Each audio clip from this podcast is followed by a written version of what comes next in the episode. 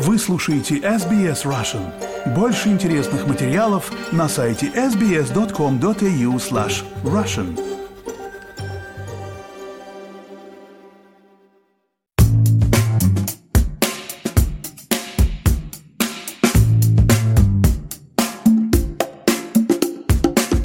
Всем привет! С вами подкаст об искусстве арти на SBS Russian и я его ведущая Ирина Бурмистрова. В этом подкасте мы говорим о русском искусстве, австралийском искусстве, мировом искусстве, а также о тех художниках, которые живут и работают здесь и сейчас, наших с вами современниках. И сегодня у меня в гостях в мельбурнской студии фотограф Валентин Жмодиков. Валя, привет! Привет, Ирина!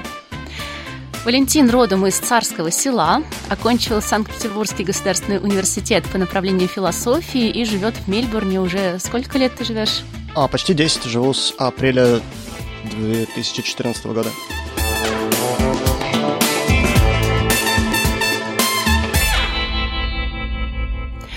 Главное, чем ты известен своим поклонникам и подписчикам, а за твоей работой только в Инстаграме следит почти 28 тысяч человек, это портреты людей. Мы с тобой уже говорили об этом четыре с половиной года назад, когда ты был здесь в студии. Но давай напомним тем, кто не слышал, расскажи, пожалуйста, почему именно портреты тебе так интересны в фотографии? А, первоначально я снимал вообще все, то есть начал как стрит-фотограф, снимал пейзажи, а портреты случились абсолютно случайно.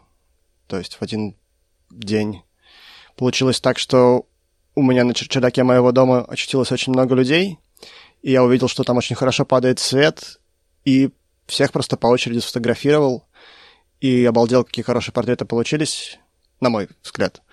И с тех пор так и пошло. Это был примерно 2010 год. Уже почти 15 лет тебя занимают. Ох, елки-палки, да, 15 лет. Такие большие цифры.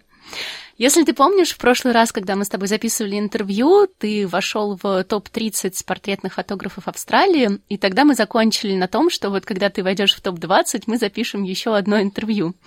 И вот пока подкаст Арти был в отпуске вместе со мной, это случилось. Я тебя поздравляю с этим. Да, спасибо. Расскажи, пожалуйста, что это за рейтинг и как ты в него попал? А, это ежедневный, ежегодный конкурс от журнала Capture Magazine, посвященному фотографии. Он называется Australian Top Emergent Photography, Photographers. Сложно, не знаю, как именно точно на русский перевести слово emergent, потому что там много смыслов. Но самый простой, наверное, будет это новый фотограф, в том смысле, что это человек, который не работает профессионально фотографом последние три года.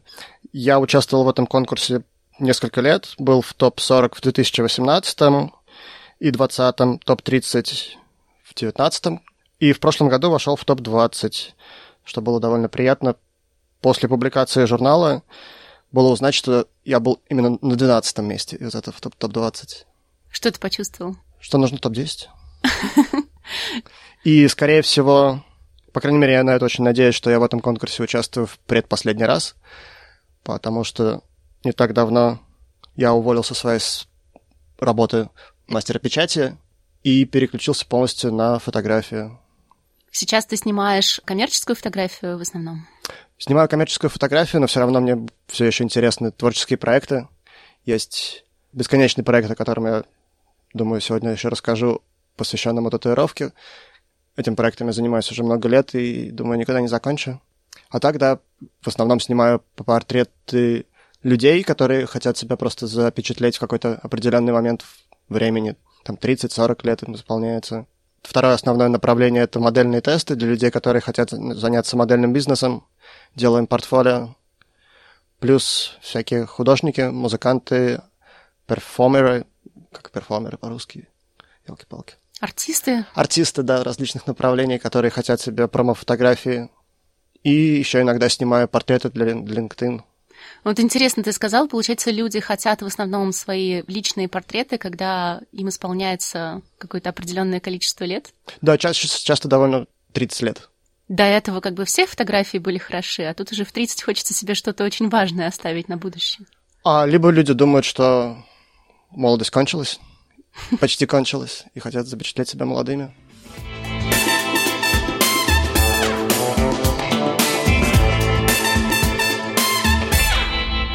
Давай вернемся к снимку, с которым ты попал в топ-20. А мы в описании подкаста этот снимок разместим, как ты мне уже разрешил, но я попробую сейчас сделать небольшое описание для тех, кто будет настолько слушать. Черно-белая фотография. В центре стоит человек в черной юбке и черной шляпе, которая полностью закрывает его лицо. Правая рука спрятана за спиной, левая в татуировках свободно висит, и мы видим обнаженный торс с волосами и шрамами на груди, похожие на шрамы от операции по удалению молочных желез. Над одним из них татуировка с надписью I am, и под грудью маленькая татуировка с цветком. Расскажи, пожалуйста, об истории этого снимка. Человек на фотографии — это художник и татуировщик Лейн. Я за его работами слежу довольно долго уже, может быть, 5-6 лет. Просто общались через Инстаграм довольно долго, отмечали, как понравившиеся работы друг друга, периодически переписывались, думали, что нужно какой-нибудь, может, совместный проект сделать. И в один из дней я увидел в его сторис как раз вот эти вот шрамы, понял, что человек недавно совершил трансгендерный переход, и это оказалось последней каплей в моем желании, что нужно все-таки наконец пригласить его на съемку. Он с радостью пришел, потому что мы, да, давно уже общались, и как-то контакт был налажен. Я попросил принести какую-нибудь старую юбку. Я из своего гардероба нашел шляпу, мужскую шляпу, чтобы как-то подчеркнуть вот этот вот переход трансгендерный. И, не знаю, иногда случается магия во время съемки, получилась эта фотография. Почему без лица? Почему без лица? Сложно сказать. Лицо не важно в данном случае? А, нет, там много фотографий с этой съемки есть и с лицом, но вот это именно почему-то как-то больше откликнулось, когда я просматривал съемки, съемку. Как-то, да, выбрал эту как основную. Хороший вопрос, почему без лица? Но получается, вот смотри, тебя интересует очень татуировка, да, а здесь у человека еще какие-то отметки о его жизни на теле. Да, это проект просто о людях с татуировками и о людях, которые вовлечены в тату-искусство, которое мне довольно давно уже интересно. Это просто коллекция абсолютно разных людей, разных историй, да, о них. Я говорила с одной художницей, она мне сказала, что сейчас в Австралии очень сложно получить грант или вообще пробиться и быть замеченным, если ты не работаешь с какой-то темой, связанной, например, с э, меньшинствами или там с людьми с э, инвалидностью и так далее, и так далее. Или с беженцами, да, с какой-то группой населения, которая может быть уязвима по каким-то признакам. И у тебя здесь, получается, тоже э, человек, совершивший трансгендерный переход, и эта фотография попала в топ-20.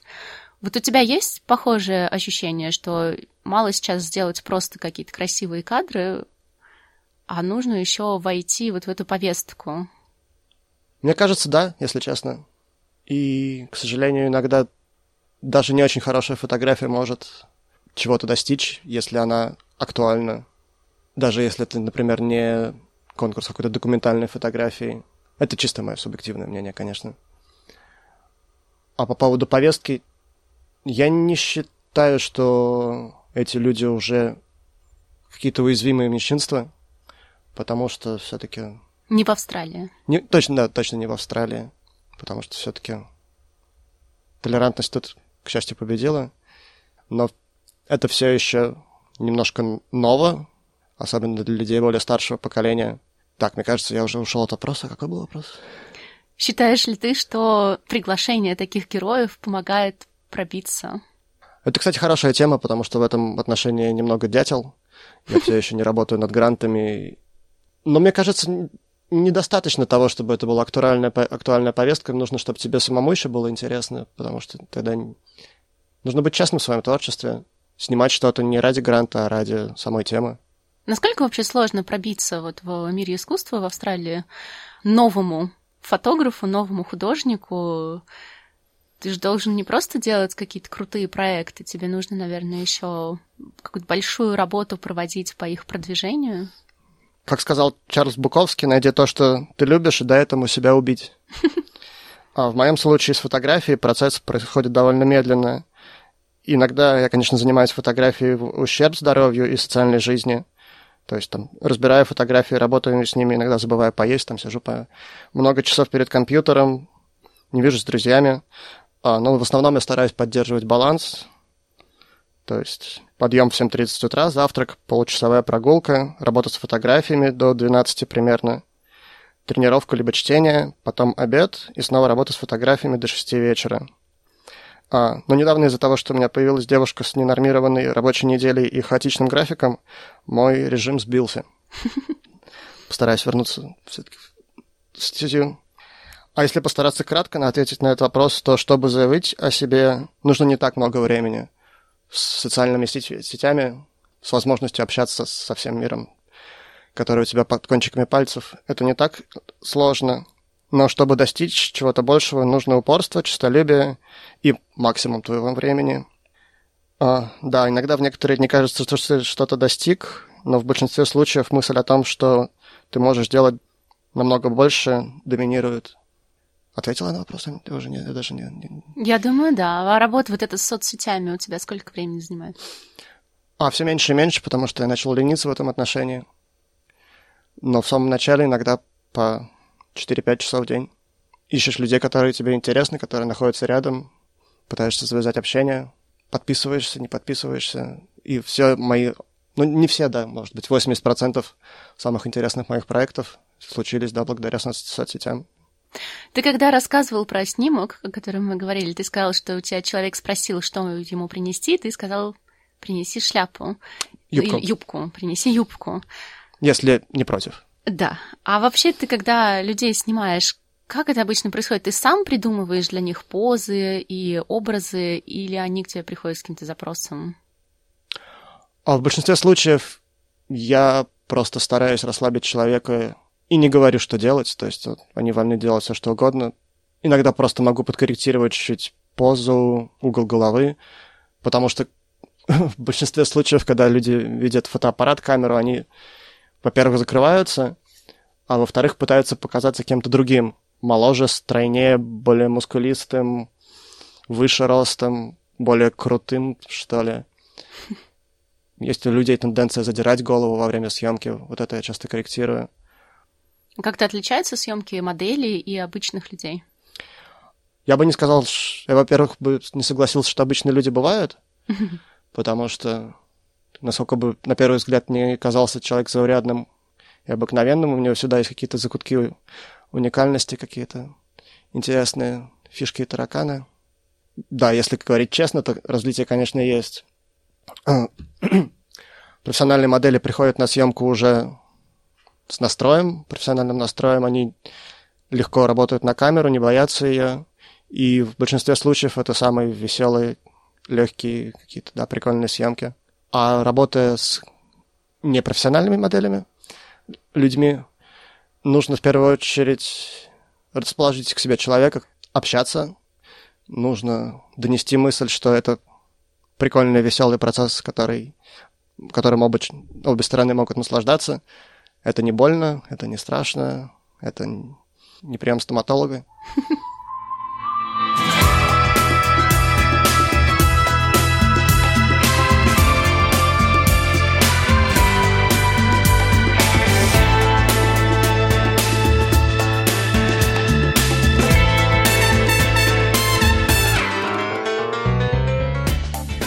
Да, довольно часто приходят люди, которых нет опыта профессиональной съемки, даже если они относительно какие-то известные люди.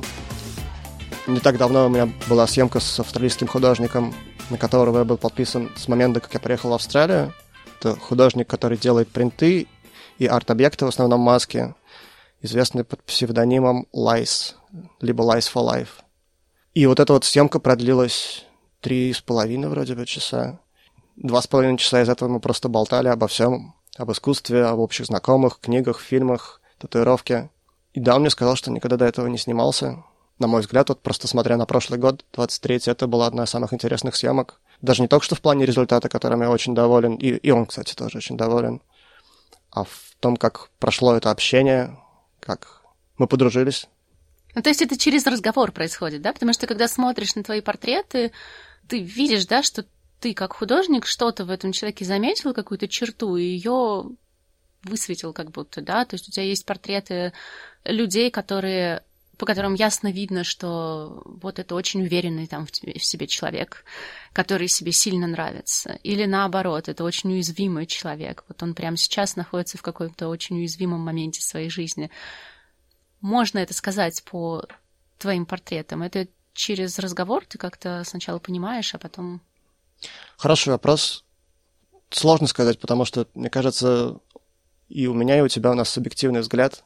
Нам может показаться, что это уязвимый момент для человека, либо момент, не знаю, там торжества и самолюбования. А может оказаться все на самом деле по-другому. Я, конечно, в первую очередь стараюсь высветить характер человека в, в съемке, предоставляя полную свободу самовыражения во время съемки. Но все равно это какой-то мой творческий субъективный взгляд, потому что в итоге я выбираю фотографии, Можешь рассказать про пару а, самых интересных для тебя съемок за последние два года? Про две я уже рассказал. Это вот татуировщик. Было приятно, что жюри не только вот этого конкурса, где я вошел в двадцатку, но и международного конкурса Head On Photo Festival, фестивал, который проходит в Сиднее, тоже оценили эту работу. Я стал полуфиналистом во второй раз этого конкурса. Результат которого я всегда недоволен, потому что как-то полуфиналист — это полууспех, полурезультат. Плюс съемка до этого художника Life for Life. У тебя были съемки модели известной австралийской. Да, да, кстати, точно спасибо, что напомнила. Да, это Стефания Феррарио, это модель, о которой я узнал еще живя в России, потому что именно тогда она прославилась в 18 лет. Этот оказался такой прекрасный, открытый, я не знаю, чуть ли не святой человек. Сложно сказать, потому что это человек, у которого там больше миллиона подписчиков, это может быть какой-то там зазнавшийся, много о себе считающий человек, с которым будет тяжело общаться. Но в итоге нет, и как-то я ей написал. Она такая, да, классно, подписалась на меня в ответ. Она приехала со своим бойфрендом, который очень сильно помог во время съемки. И с тех пор мы уже работали вместе три раза. Один раз она даже была у меня ассистентом на съемке, потому что мы снимали ее подругу. Да, это была очень классная съемка в отношении... Да, было интересно поработать известной всемирно, всемирно известной моделью, с одной стороны, а с другой стороны, благодаря тому, что она публиковала наши работы у себя в соцсетях, ко мне пришло там около тысячи новых подписчиков, что довольно приятно. Да, не так давно я завел себе Patreon. Это сайт с платной подпиской, где я могу безопасно публиковать фотографии, которые Instagram и Facebook банят за обнаженность, потому что он не видит разницы между художественной фотографией и порнографией, что довольно прискорбно и странно. И да, мне кажется, да, благодаря этой съемке, где были опубликованы обнаженные фотографии этой модели, ко мне, может, пришло, не знаю, человек пять, да, подписалось на, на платный аккаунт, что приятно. Ты предупреждаешь как-то людей, что они будут обнаженными сниматься, или они к тебе приходят и... Да, мы все обговариваем перед съемкой, и да, все обговаривается перед съемкой. Те, кто не комфортно себя чувствует обнаженными, конечно, мы обнаженными не снимаем. Не заставляешь? Конечно, нет. Ирина, что, что, что, конечно, нет.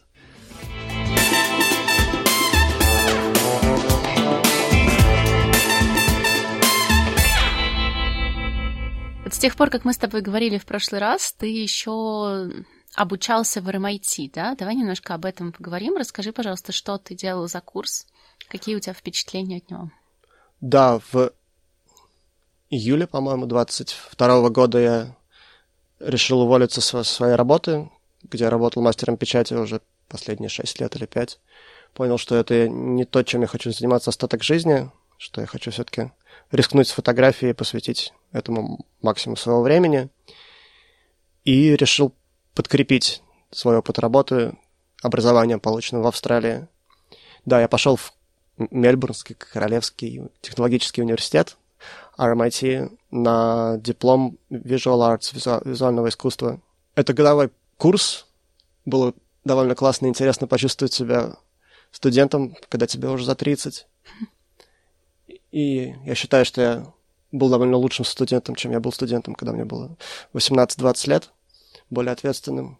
Был как теоретический курс, и очень много было практических занятий – был рисунок, скульптура, ручная печать и живопись. Это был вызов, потому что никогда я не занимался скульптурой, рисовал последний раз, наверное, в школе, и никогда не занимался ручной печатью, что оказалось самым интересным в этом проекте. Несколько работ своих я сделал на основе своих фотографий, и мне кажется, что когда я в итоге все-таки сделаю эту выставку, посвященную тату-искусству, некоторые работы туда войдут. Ну и разные формы всегда здорово смотрятся. Да, и разные формы. А, и плюс ко всему я на занятиях по скульптуре освоил довольно интересную технику изготовления масок, которые ты можешь самостоятельно делать. Сделал несколько масок, которые я пять, по-моему, шесть раз использовал во время съемок. Это будет от, относительно новый проект отдельный. Эти фотографии я еще нигде не публиковал. Их особо никто не видел, кроме преподавателей в RMIT и людей, вовлеченных в этот проект. Так что да, посмотрим, что из этого получится. И да, теперь подаваясь на всякие фотоработы или фотопроекты, я могу добавить, добавляю свое резюме и информацию о себе, что да, у меня есть диплом от RMIT по визуальному искусству. Ты упомянул, что выставку хочешь организовать? Да, довольно давно хочу организовать выставку, которая будет посвящена этому тату-искусству. Но каждый раз у меня почему-то запросы растут. Сначала был не уверен на том, сколько должно быть человек. Мне кажется, я уже приблизился к сотне. Ты имеешь в виду портретов? Да, сотни выставки? портретов разных людей. Я думаю, может быть, сотни мало, может, нужно 150 или 500. Ну да, мне кажется, в какой-то момент нужно будет все-таки остановиться.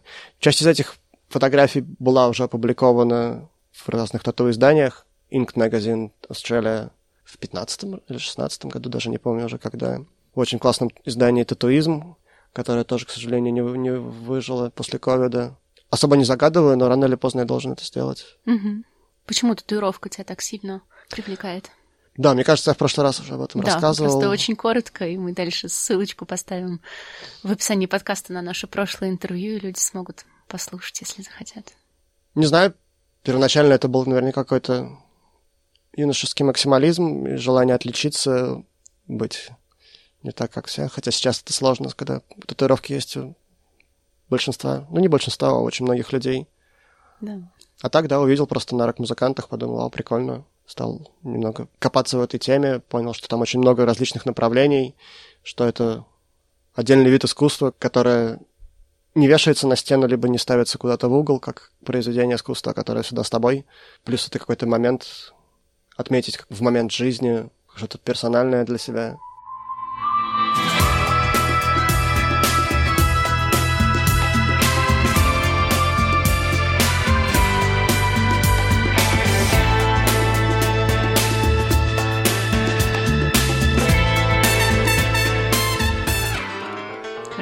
Где можно посмотреть твои фотографии? Направь наших слушателей.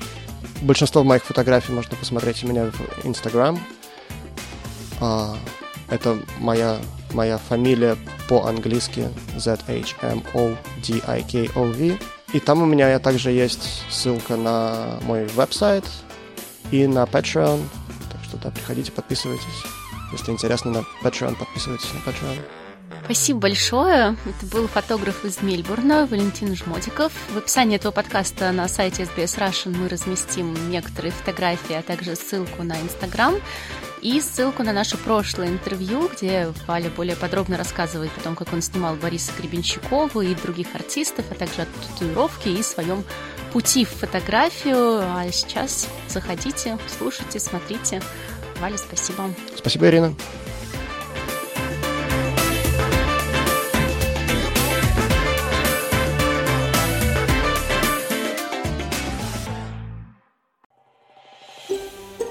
Хотите услышать больше таких историй?